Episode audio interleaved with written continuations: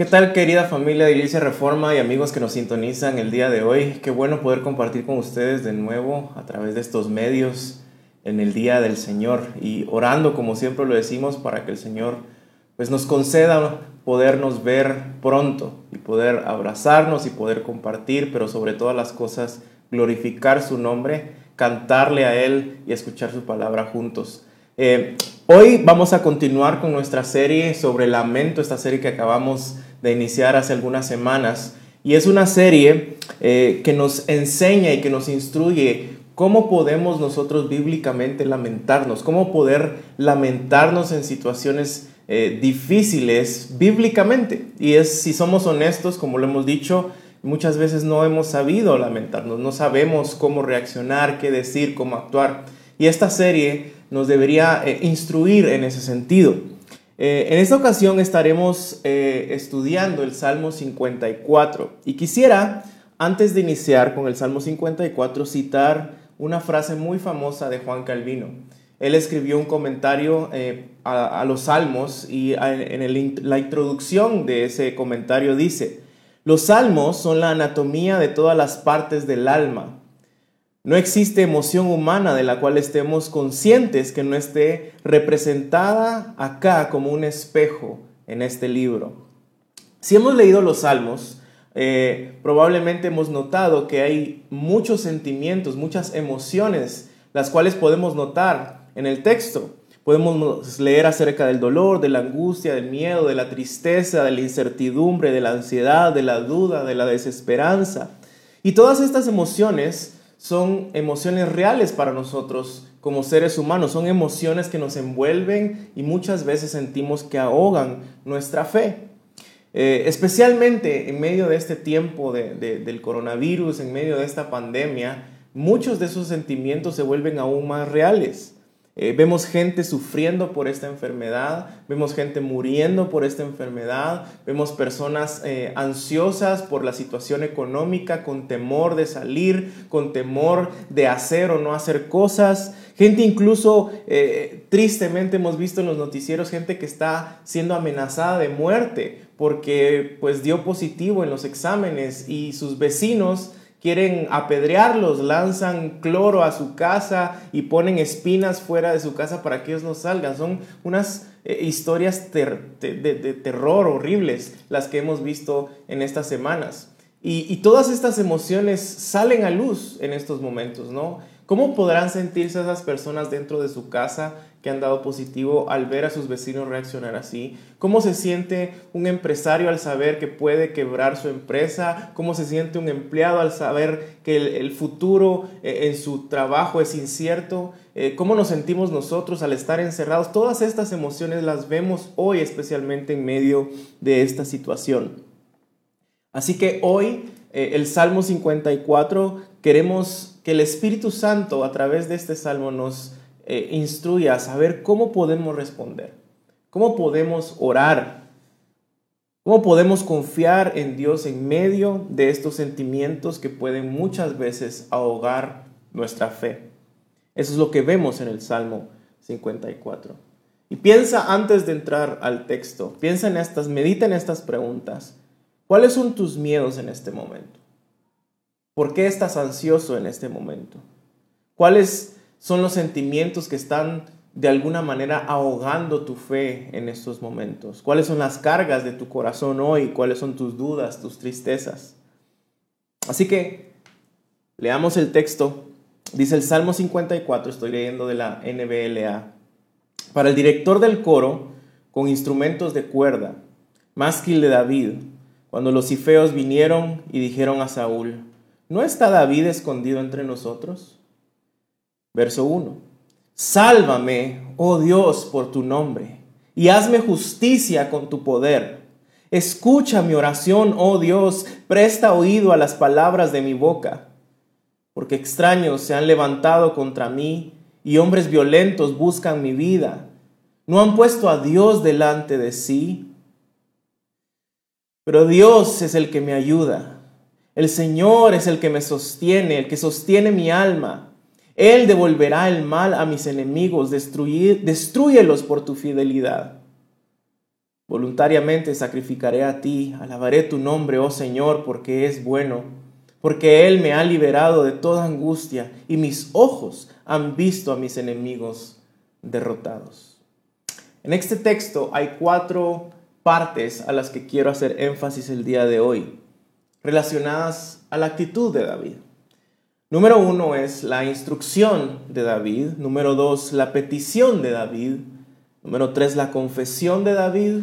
Y número cuatro, la gratitud y la alabanza de David.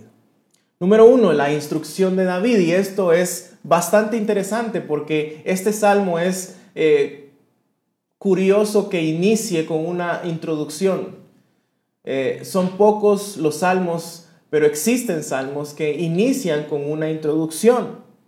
Es sumamente importante entender esta introducción porque nos da un contexto muy rico para poder entender mejor el Salmo. Esta, esta introducción es básicamente una instrucción que nos dice cómo es que el Salmo debe ser usado. Es una instrucción del salmista, es la instrucción de David. Dice, para el director del coro con instrumentos de cuerda. Esta es una instrucción para que el salmo sea cantado en el templo. No a solas, no en un cuarto apartado, en el templo, con el pueblo de Dios. Este es un lamento personal de David, pero está apelando a que todo el pueblo de Israel debería de cantarlo, acompañado de los músicos. Esto es importante porque la mayoría de veces queremos que nuestro lamento sea privado. No queremos compartirlo, nos da vergüenza compartirlo. Pero esto nos debería dar un parámetro para entender cómo Dios ha diseñado a su iglesia, a su pueblo, para que juntos podamos nosotros no solo llevar las cargas unos de los otros, sino incluso cantar acerca de nuestro lamento. Si bien muchas cosas de nuestro lamento pueden ser privadas, este texto es una clara instrucción del lamento del ungido de Dios compartido con el pueblo de Dios para ser cantado. Una instrucción de cómo podemos orar y cantar en el templo. Y sigue diciendo, Másquil de David. Másquil es una palabra hebrea que encontramos al inicio de algunos salmos y significa instrucción precisamente o canto de instrucción. El lamento de David era compartido con la congregación a través de cantos con el propósito de instruir al pueblo. Iglesia, lo que cantamos importa. No se trata de qué nos gusta, no se trata de qué está de moda, si bien son cosas que pueden valer la pena ponerlas dentro del mapa. Nosotros cantamos como iglesia para instruir a la iglesia, para instruir a los pequeños, a los grandes, para instruirnos y edificarnos los unos a los otros. Lo que cantamos en la iglesia importa, debería de instruirnos más que entretenernos.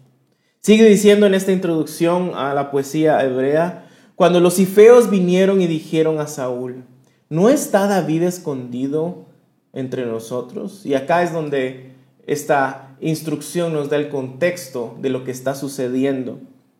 El Salmo hace referencia a la traición de los ifeos a David, que la podemos encontrar en 1 Samuel 23 al 26. Los ifeos van con Saúl, con el rey Saúl, y básicamente le dan el chisme de dónde estaba escondido David. Y le dicen, él, él está en nuestra tierra. Ahí lo puedes encontrar. Y ellos estaban buscando a cambio de esto un beneficio, un beneficio eh, eh, de económico tal vez, un beneficio de quedar bien con el rey. Y no tenemos mucho tiempo para entrar en detalle, pero estoy seguro que Sefi eh, no es un, que Sefi no es un lugar que muchos de nosotros conozcamos o hayamos escuchado. Sif es, es, la, es la, el nombre del, del lugar, perdón. Sif era una pequeña vía adjudicada a la tribu de Judá. Esto es sumamente importante. Los ifeos eran de la misma tribu de David. Los ifeos eran hermanos de David. Los ifeos eran de su misma tribu, eran sus amigos íntimos de su mismo pueblo. Y vean lo importante del contexto de este salmo de lamento. Saúl quiere matar a David. David se siente desesperado y con miedo y él va al lugar en donde probablemente se sentiría más seguro. Él va a su casa, a su hogar, a su tribu, con su gente, con sus amigos, con sus hermanos. Y es su misma gente, su misma tribu, sus mismos hermanos que van con Saúl para delatarlo y traicionarlo. El Salmo 54 es una oración de lamento a causa de una traición profunda. Vean lo que dice más adelante el Salmo 55, donde David eh, está expresando el dolor que siente, el miedo profundo que siente su alma de ser perseguido, porque está escuchando que viene el ejército de Saúl del otro lado de la montaña y dice el Salmo 55, verso 12, no es un enemigo el que me hostiga, eso podría yo soportarlo.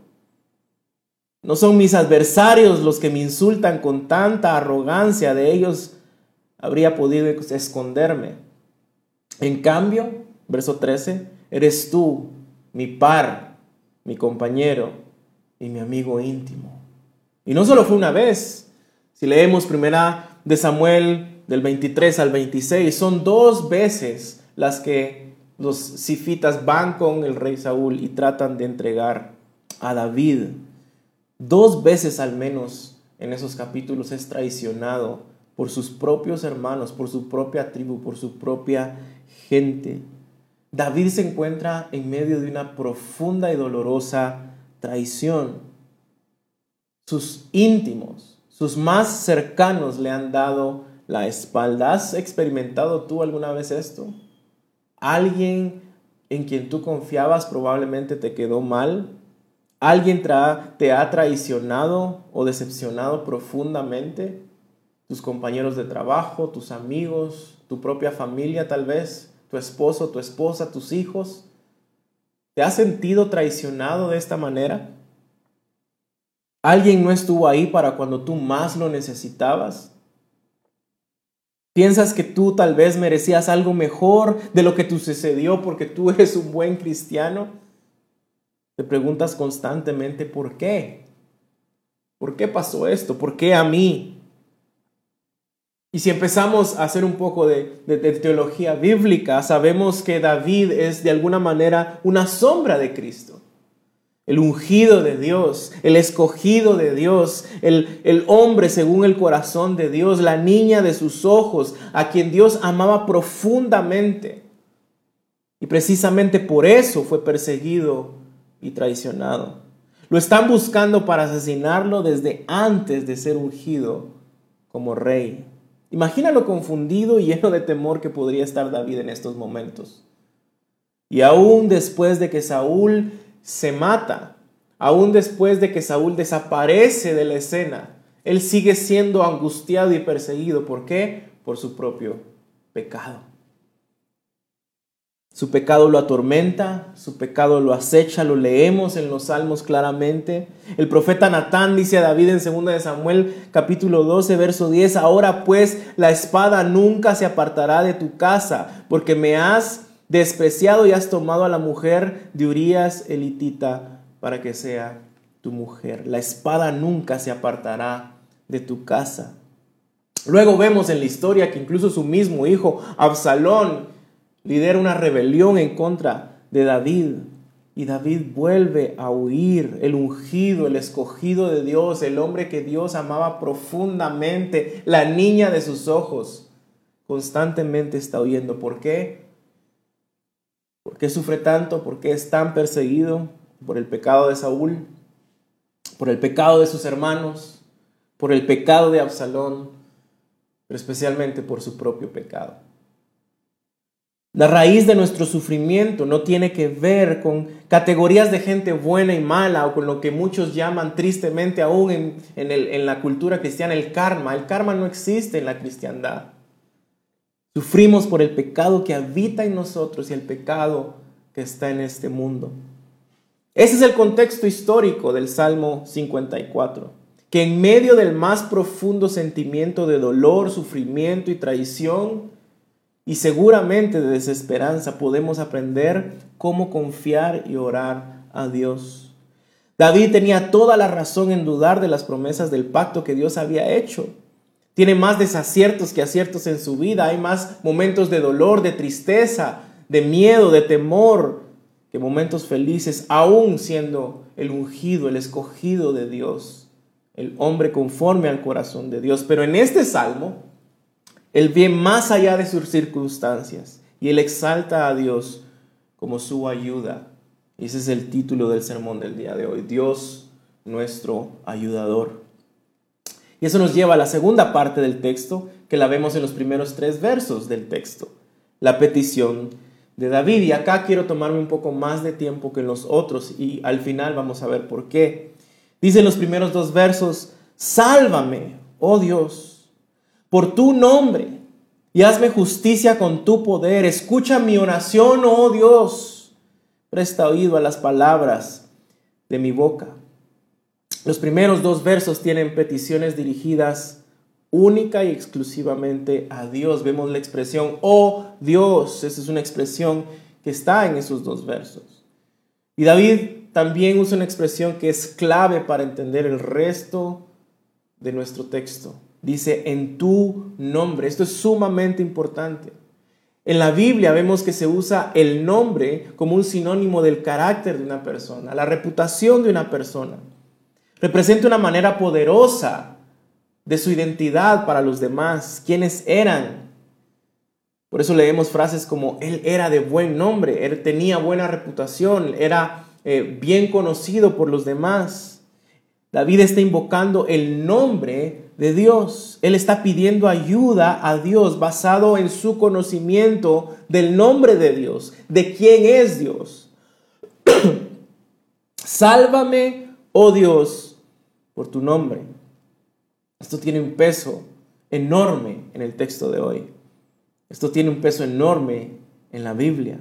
El concepto del nombre de Dios es algo profundamente hermoso. Recordemos dos ejemplos en el Antiguo Testamento acerca del significado del nombre de Dios. Moisés se encuentra con la zarza ardiendo cuando Dios llama a Moisés. Dios le da instrucciones, cuál es su misión. Y luego Moisés le pregunta a Dios en Éxodo capítulo 3, verso 13, si voy a los israelitas y les digo, el Dios de sus padres me ha enviado a ustedes, tal vez me digan, ¿cuál es su nombre? ¿Qué le responderé? Y dijo Dios a Moisés, yo soy el que soy, Yahweh, el tetragrama famoso. Y añadió, así dirás a los israelitas, yo soy, me ha enviado. No es el Dios del agua, no es el Dios de la tierra, del cielo, no es el Dios eh, de tal animal. El gran yo soy, Yahweh. Él que no es creación, sino creador de todo lo que existe. Él me ha enviado. Y lo primero que este salmo nos dice sobre el nombre de Dios es que hay poder en ese nombre. Hay poder en el Creador. Sálvame, oh Dios, por tu nombre. Sálvame. Haz justicia con tu poder. El nombre de Dios tiene poder. En su angustia David descansó tanto en el nombre como en el poder de Dios. Alexander McLaren dice, nada menos que toda la plenitud de la manifestación de Dios es suficiente para las necesidades de un pobre hombre.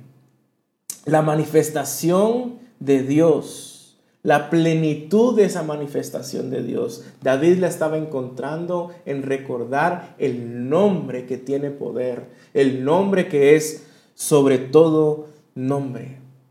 Cuando tú y yo corremos a Dios en necesidad, no hay nada que no esté bajo su control.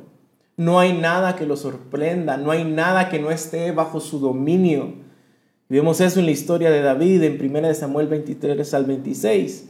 David está huyendo, él está temeroso, está siendo perseguido, lo quieren asesinar, los ejércitos de Saúl están del otro lado de la montaña, él los puede escuchar y está desesperado y está con miedo, vienen a matarlo. Pero David no está lejos del cuidado y el alcance de Dios, aunque David no pueda ver a Dios. Si hablamos físicamente, en esa situación David únicamente podía ver o tal vez solo escuchar el ejército que venía con Saúl detrás de él. Pero él no se enfoca en lo que ve, él se enfoca en lo que él cree. Veamos ahora el segundo ejemplo en el Antiguo Testamento, Éxodo 33 al 34. Moisés le pide a Dios que le muestre su gloria en la montaña y Dios le responde no mostrándole algo físico, sino le responde con un sermón. Y es que la fe viene por el oír. el oír la palabra de Dios. El instrumento de la fe para el hombre es su oído, no su vista. Voy a repetirlo, el instrumento de nuestra fe es nuestro oído más que nuestra vista. Y el sermón que le da Dios en respuesta a Moisés está en Éxodo capítulo 34, versos 5 al 7. El Señor descendió de la nube y estuvo ahí con él mientras él invocaba el nombre del Señor. Entonces pasó el Señor por delante de él y proclamó, el Señor, el Señor, Yahweh, Yahweh, Dios compasivo y clemente, lento para la ira y abundante en misericordia y verdad, que guarda misericordia a millares y que Él perdona la iniquidad y la transgresión y el pecado, y que no tendrá por inocente al culpable, que castiga la iniquidad de los padres sobre los hijos y sobre los hijos de los hijos hasta la tercera y cuarta generación. Dios de alguna manera, si lo podemos poner en términos modernos, le da su tarjeta de presentación. Este soy yo. Esto es lo que representa mi nombre. Yahvé, Yahvé. Este es el nombre de Dios. Esto es lo que es Dios. Esto es lo que Dios hace. Dios se presenta a Moisés en términos pactuales, recordando la promesa que había dado de ser compasivo, clemente, lento para airarse, grande en misericordia, quien perdona el pecado, quien castiga la iniquidad. Muchas veces tenemos que tener cuidado de solo minimizar a Dios como Dios es amor. Y sí lo es, por supuesto que lo es, pero es mucho más que eso. Esta es una promesa pactual para su pueblo. Si estás en tribulación, clama, invoca mi nombre y yo estaré ahí. Yo soy tu Dios. Yo soy tuyo, tú eres mío. Soy grande en misericordia. Perdono tu pecado, castigo la iniquidad, soy compasivo, soy clemente, voy a defenderte, voy a cuidarte. Cuando David clama, sálvame, oh Dios, por tu nombre, él está clamando a Dios, al Dios de ese pacto. Él está recordando las promesas de Dios, de su pacto. Él está clamando ese poder de Dios para poder cuidarlo. Y esto lo vemos a lo largo de todos los salmos. Y déjenme mostrarle algunos nada más. Salmo 5, 11. Alégrense todos los que en ti confían. Den voces de júbilo para siempre porque tú los defiendes. En ti se regocijan los que aman tu nombre. Salmo 9, 10. En ti confiarán los que conocen tu nombre. Por cuanto tú, oh Jehová, no desamparaste a los que te buscaron. Salmo 27. En ti confía, estos confían en carros y aquellos en caballos, mas nosotros del nombre de Jehová nuestro Dios tendremos memoria. Salmo 23.3, confortará mi alma, me guiará por sendas de justicia por amor de su nombre, de quién es Él, de lo que Él es, de lo que Él ha prometido, de lo que Él ha hecho. Salmo 25.11, por amor de tu nombre, oh Jehová, perdonarás también mi pecado que es grande. Salmo 31.3, porque tú eres mi roca, mi castigo, mi castillo.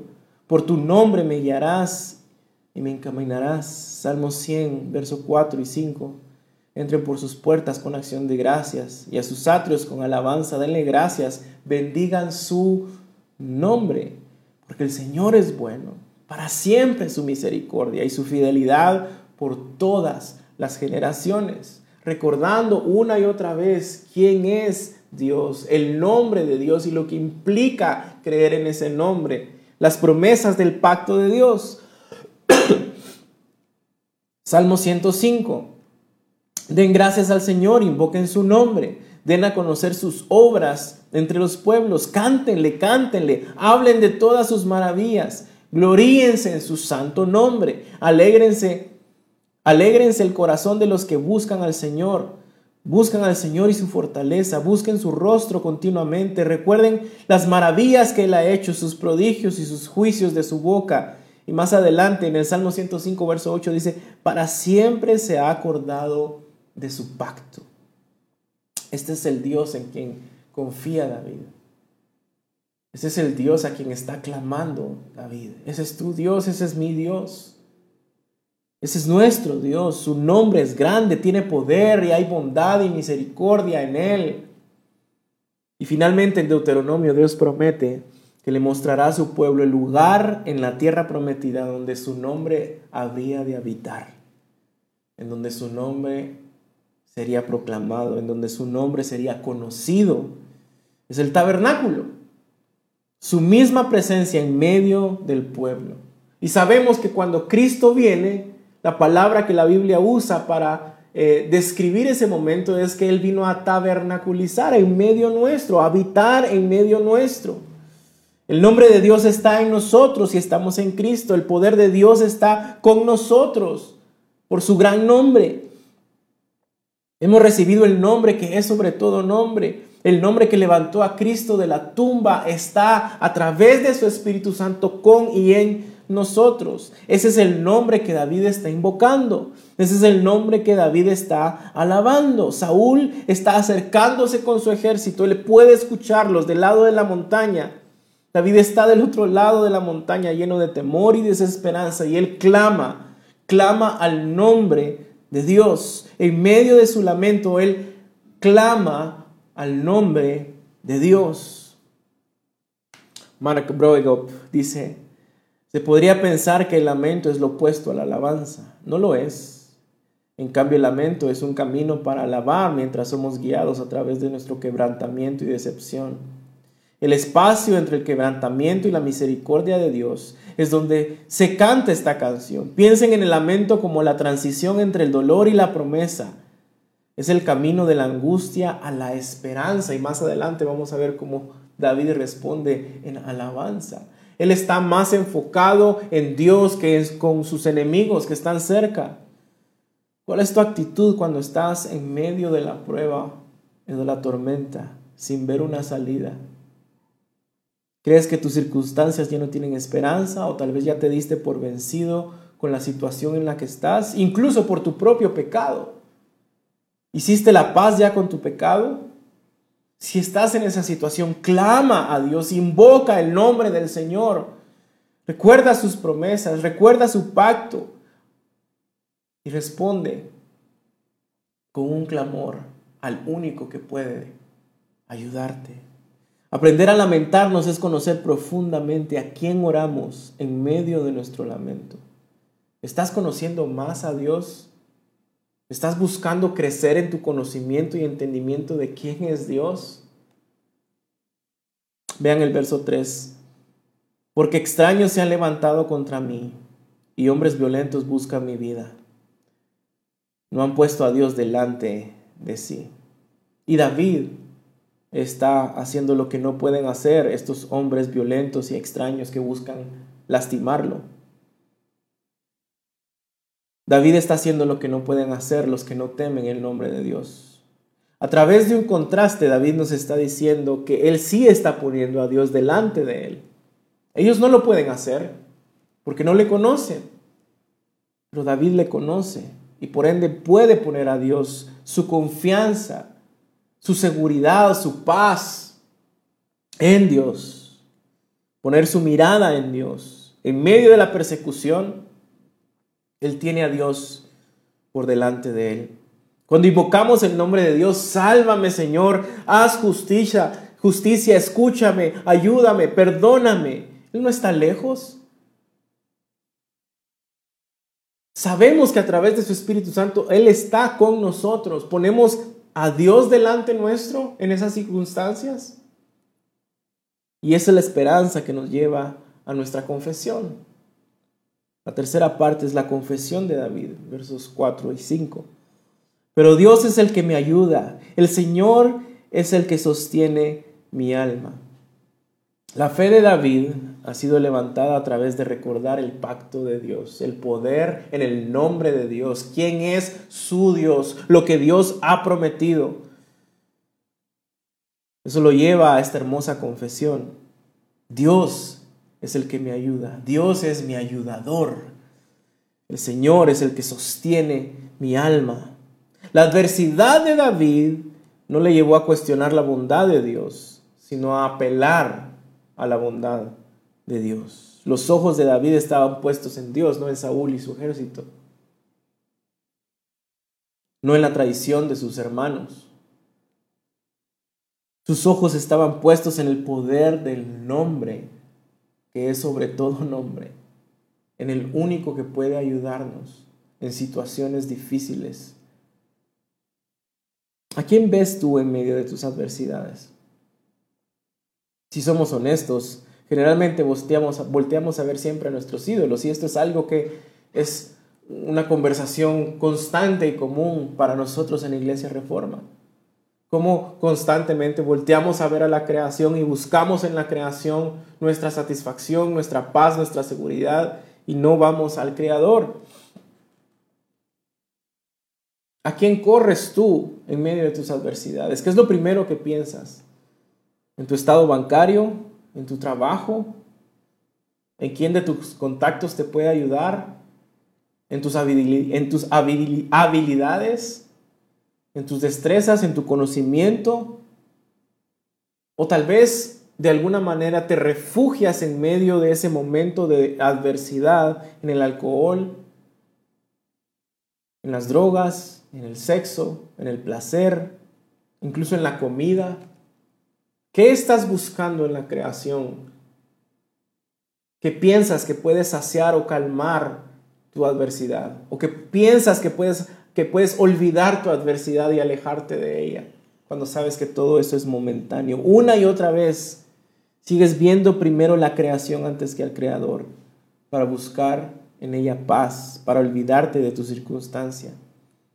Pero tú y yo sabemos, querido amigo, iglesia, que la creación no tiene poder en sí misma para librarte. Que la creación no tiene poder para hacerte justicia y mucho menos para salvarte. La creación no puede perdonar tus pecados. Piensa en esto. Constantemente buscamos en la creación formas de sentirnos a salvo, de buscar justicia, de sentirnos seguros. Cuando lo que nos está diciendo el Salmo es, no seamos como los enemigos de David, que no conocen a Dios y por ende no lo ponen delante de ellos. Pero David, en medio de su, su situación, escuchando el ejército que viene atrás de él, después de ser traicionado por sus propios hermanos, lo primero que pone delante de él es el nombre poderoso del Dios en quien él ha confiado. Spurgeon dice, poco cuidado se tiene del desafío del enemigo mientras se tiene la defensa de Dios. ¿A quién acudes tú por tu defensa? ¿En quién buscas refugio? ¿Con quién buscas refugio? ¿Haciendo qué buscas paz? ¿Quién es tu ayudador? Puedes decir hoy, como dice David, Dios es mi ayudador, yo lo pongo delante de cualquier situación que estoy viviendo. Yo quiero conocerlo más, yo quiero profundizar en el conocimiento de quién es Dios porque quiero que Él esté delante de mí en medio de esta situación, en medio del sufrimiento, en medio del temor, de la adversidad. Hemos vuelto a la creación nuestro ayudador funcional. Cristo es el único y verdadero ayudador. Él está a la derecha del Padre abogando por nosotros. Él sufrió y entiende nuestros sufrimientos. Él entiende tus luchas, Él entiende tus miedos. Él es el perfecto abogado que está abogando por nosotros. Él envió a su Espíritu Santo para habitar en nosotros, para hacer el tabernáculo en nosotros, para que su presencia esté con nosotros. No estamos solos. Él nos lleva al Padre. Él nos recuerda quién es Dios y qué ha hecho Dios. Es Cristo, iglesia, amigo, tu ayudador. La confesión de David sigue en el verso 5. Él devolverá mal a mis enemigos. Destruyelos por tu fidelidad. Y muchos han querido hacer eh, tal vez no tergiversar, pero han querido, se han sentido incómodos por este texto y por otros parecidos. Eh, ¿Por qué? Porque vemos a David pidiendo la destrucción de sus enemigos. ¿Acaso no nos enseñó Jesús en Mateo 5 que debíamos amarlos, que debíamos tratarlos de manera diferente? Pero creo que es importante resaltar en esta confesión de David, el principio detrás de su oración. El principio básico es rogar para que podamos ver la maldad destruida por la mano de Dios. Pero no seremos nosotros quienes tomaremos venganza con nuestras manos. Esta semana compartía una noticia espantosa, eh, que en un país de Sudamérica se autorizó ya el cambio, la reasignación de género para niños de 5 años. Cosas como el aborto, todo eso, nosotros, yo personalmente, yo oro para que Dios lo destruya. Pero no voy a ir yo a poner una bomba en la casa de la persona que lo está haciendo para yo ejercer la justicia, para yo ponerme en el lugar de Dios. Si vemos bien el texto, David oró diciendo, destruyelos por tu fidelidad. David se rehusó a tomar venganza por su propia mano. De hecho, él, si recordamos, tuvo dos oportunidades para asesinar a Saúl. Y lo que David dijo es, yo no voy a levantar mi mano en contra del ungido de Dios. David no lo iba a destruir. Él oró para que Dios, de manera perfecta, santa y justa, lo hiciera. Esto no tiene nada que ver de nuevo con el karma, como muchos creen. Esto tiene que ver con el hecho de que el universo está siendo regido, reinado bajo el poder del nombre que es sobre todo nombre, Jehová de los ejércitos. Y Él es un Dios santo y justo que prometió que traerá justicia perfecta. Por eso debemos declamar, por ver al mal destruido, pero no a través de nosotros, sino a través de la justicia perfecta de Dios. David sabe que el Señor hará justicia, porque ese es Dios, un Dios de justicia, porque eso fue lo que Él prometió, porque eso es lo que Él ha hecho antes. Porque Él puede hacerlo, Él es capaz de hacerlo, porque Dios es su ayudador y Él esperará la respuesta en medio de su temor y angustia. Escuchando cómo se acercan los ejércitos, Él esperará pacientemente en Dios. Y esa espera en Dios, en medio de nuestro lamento, nos trae paz. Y esa paz nos hace estar agradecidos y responder en alabanza. Punto número 4, la gratitud y alabanza de David, versos 6 y 7. Voluntariamente sacrificaré a ti, alabaré tu nombre, oh Señor, porque es bueno. Inmediatamente vemos en esta oración el tiempo futuro. No es la situación actual de la que está hablando. Él empieza a hablar en futuro. Sacrificaré a ti, alabaré tu nombre. En medio de su angustia presente, él está anticipando su respuesta en alabanza a Dios. Esa es precisamente la naturaleza de la fe cristiana. David está lejos del tabernáculo en ese momento para ofrecer una ofrenda. No puede llegar al templo en ese mismo momento, pero está confiado que Dios lo va a liberar, que Dios lo va a cuidar, que Dios lo va a ayudar. Y en respuesta, Él irá al templo a sacrificar alabanza. David dijo esto en anticipación del rescate de Dios, pero no como una demanda del rescate de Dios. La fidelidad pasada a Dios se ha convertido en el fundamento de su fe en el presente y en un motivo de acción de gracias y alabanza al futuro. Voy a repetir esto.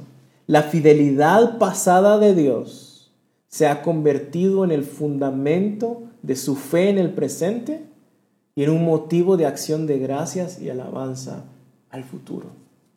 Mientras más conocemos qué ha hecho Dios, quién es este Dios, el nombre de Dios, nuestra fe va a ser más cimentada en el presente, no importa en la situación que estemos. Y vamos a poder, en medio de esa situación presente, ofrecer sacrificios de acción de gracias y alabanza en el futuro. David fue capaz de agradecer a Dios en alabanza mientras el problema permanecía y antes de que su oración fuera contestada. Y no lo hizo de manera forzada porque tenía que hacerlo, porque era su obligación hacerlo. Este era un sacrificio de alabanza que no era demandado, no era algo que la ley requería. Era un sacrificio voluntario. Por eso dice voluntariamente. Como cristianos debemos seguir el ejemplo de David y considerar las grandes cosas que Dios ha hecho a lo largo de la historia por su pueblo. Acabamos de terminar una serie, Dios de principio a fin, de ver cómo Él una y otra vez, a pesar de Israel, a pesar de nosotros, Él guarda su palabra, Él confirma su pacto, una y otra vez, especialmente en medio de las adversidades, cuando necesitamos recordar quién es Dios.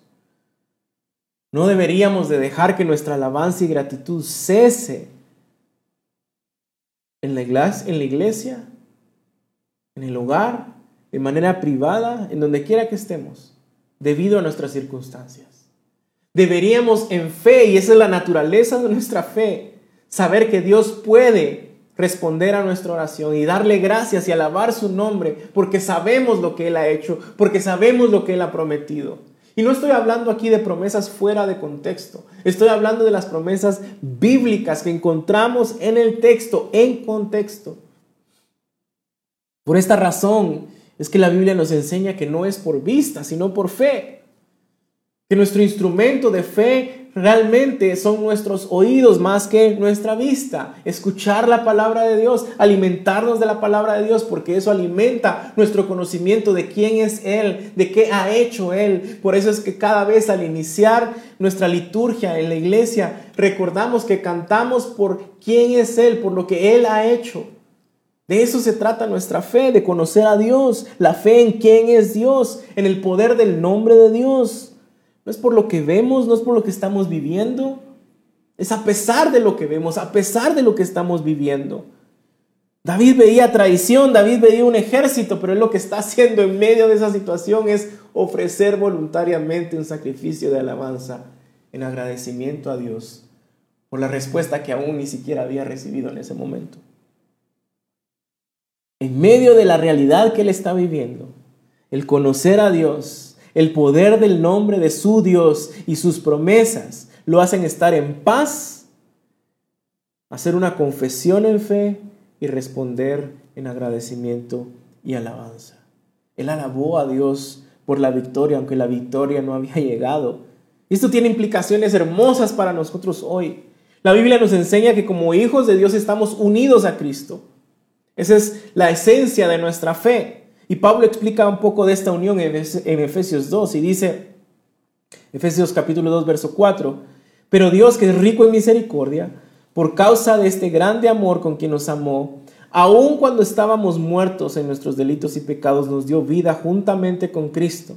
Por gracia ustedes han sido salvados. Y con Él nos resucitó y con Él nos sentó en los lugares celestiales en Cristo Jesús. Nuestra unidad con Cristo. Esa es nuestra fe. Esa es la que nos garantiza que nuestras pruebas son temporales. Vean lo que dice el apóstol Juan en 1 de Juan capítulo 5 verso 4, porque todo es el todo el que es nacido de Dios, o sea, el que está unido a Cristo, el que tiene fe, vence al mundo. Y esta es la victoria que ha vencido al mundo, nuestra fe. Verso 5. ¿Y quién es el que vence al mundo sino el que cree que Jesús es el Hijo de Dios?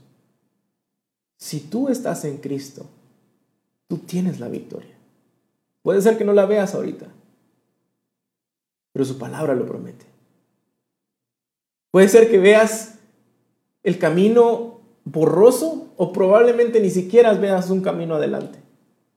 Pero la palabra de Dios dice que si tú y yo estamos en Cristo tenemos victoria.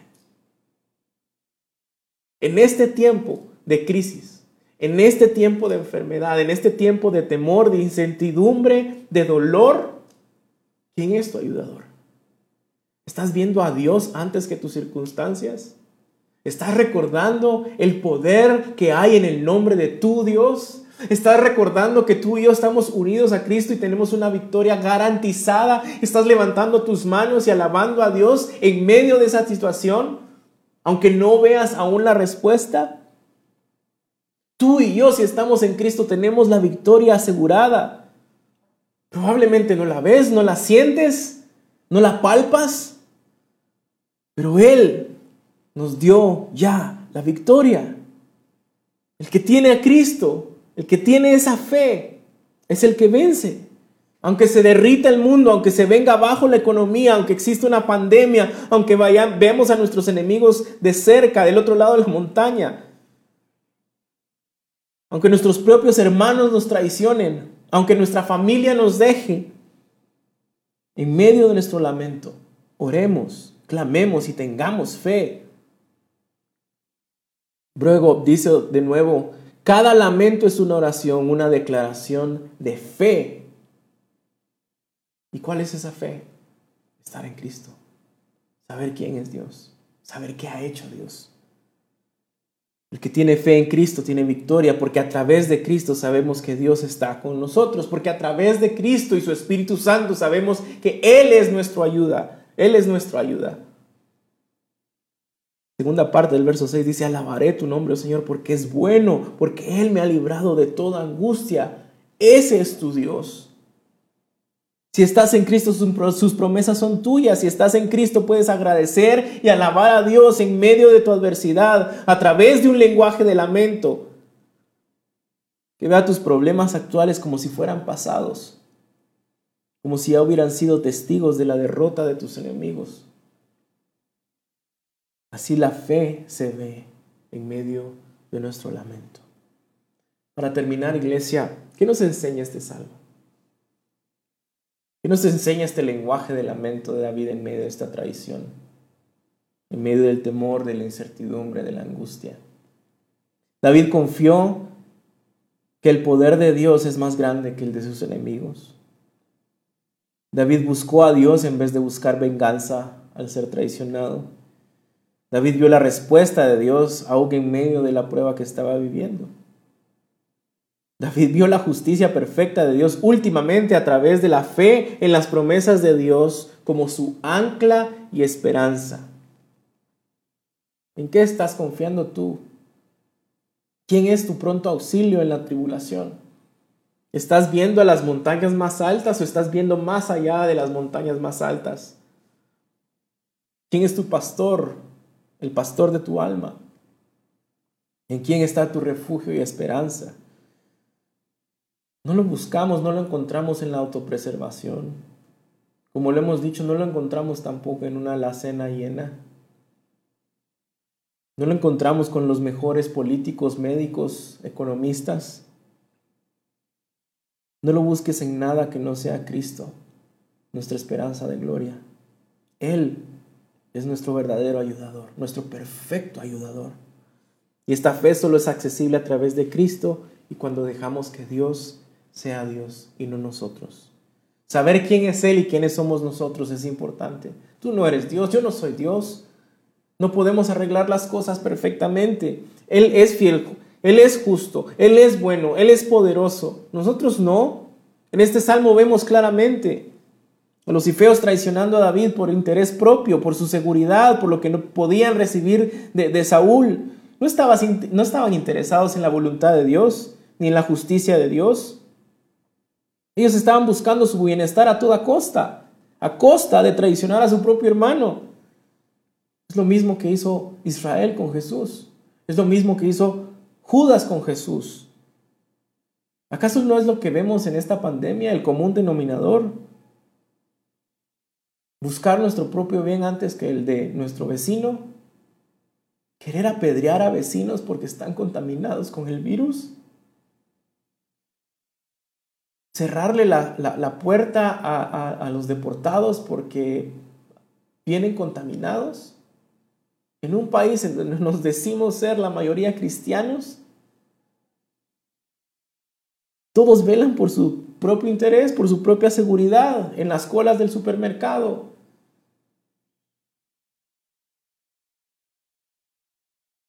Si eres un hijo de Dios, Él va a permitir tribulación en tu vida va a permitir así feos en tu vida. ¿Para qué? Para que Él sea el héroe y no tú. Para que no digas que tú venciste. Para que no salgas diciendo que descubriste el campeón que hay dentro de ti. No es para que le des Gracias porque te dio sus mejores batallas a ti que eres su mejor guerrero. No se trata de ti la historia del Evangelio y la Biblia. No es para que tú seas el héroe. Es para que aprendamos que el único refugio, ayuda perfecta vienen de Él. Que Él sea el héroe. Que Él se lleve toda la gloria. También es para que nos demos cuenta de nuestros ídolos. Dios permite tribulación, Dios permite traición, Dios permite cifitas en nuestra vida para que nos demos cuenta de nuestros ídolos y lo hemos hecho en estos días. Cómo nuestros ídolos van apareciendo, en quienes ponemos nuestra confianza, qué es lo que más buscamos, en dónde descansamos, en el dinero, estudios, familia, en el ministerio eh, de la iglesia, en el gobierno, en los economistas, en los doctores. Él permite cifitas en nuestra vida también para que aprendamos a lamentarnos bíblicamente, para que nuestra fe aumente, para que anclemos nuestra vida en el puerto seguro que es Él. Para que no nos importe que aunque Saúl nos mate, si perdemos todo en esta vida, en Él ya tenemos todo. Yo soy la resurrección y la vida. El que cree en mí, aunque esté muerto, vivirá. Si te traicionan los ifeos o los ifitas, incluso si nos mata Saúl, Él es la roca en donde debes construir tu casa. Él es la luz que alumbra tu camino. Él es el camino por el que debes de caminar. Esa es la verdad que debes de creer. Es el único que puede ayudarte en medio de esta situación, en medio de cualquier tribulación. Él es tu ayudador. En medio incluso de tu lucha con el pecado. Dios permite momentos de tribulación para, recordemos, para que recordemos que Él es suficiente. Solus Christus. Solo Él es nuestra ayuda. Oremos. Dios mío, gracias por tu palabra. Gracias Señor porque de manera milagrosa tú dejaste en ella para nosotros, Señor, un lenguaje de lamento, para que sepamos cómo orar, para que sepamos qué hacer Señor, para que en medio de la traición, de la adversidad, incluso en medio de nuestro propio pecado, Señor, podamos recordar quién eres tú y qué has hecho tú. Podamos recordar, Señor, que solo tú puedes ayudarnos, que solo tú puedes salvarnos, que solo tú puedes traer justicia. Que tú eres nuestra roca, que tú eres nuestro refugio, Señor, nuestro castillo, nuestro libertador. Y que en medio, Señor, de cualquier situación que estemos viviendo podamos ofrecerte sacrificio de alabanza, aún sin ver la respuesta todavía. Sálvanos, oh Dios, por tu nombre. Haz justicia con tu poder. Escucha nuestra oración, oh Dios. Presta oído a nuestras palabras, Señor, porque estamos en tiempos difíciles, en tiempos duros. Oro por mis hermanos, Señor, de Iglesia Reforma, por los amigos que nos están escuchando, que tú de manera sublime a través de tu Espíritu Santo los convenzas de pecado y nos llenes de fe, Señor, para poder lamentarnos bien y levantar nuestra mirada al cielo, Señor, al único que puede darnos su ayuda perfecta, al Señor que sostiene nuestra alma, al que traerá justicia perfecta, para que juntos podamos voluntariamente sacrificar a ti alabanza a tu nombre, Señor, porque tú eres bueno, porque nos has librado, Señor, y porque ya has derrotado a nuestros peores enemigos en la cruz del Calvario, el pecado y la muerte. Te amamos, Jesús. En tu nombre oramos. Amén.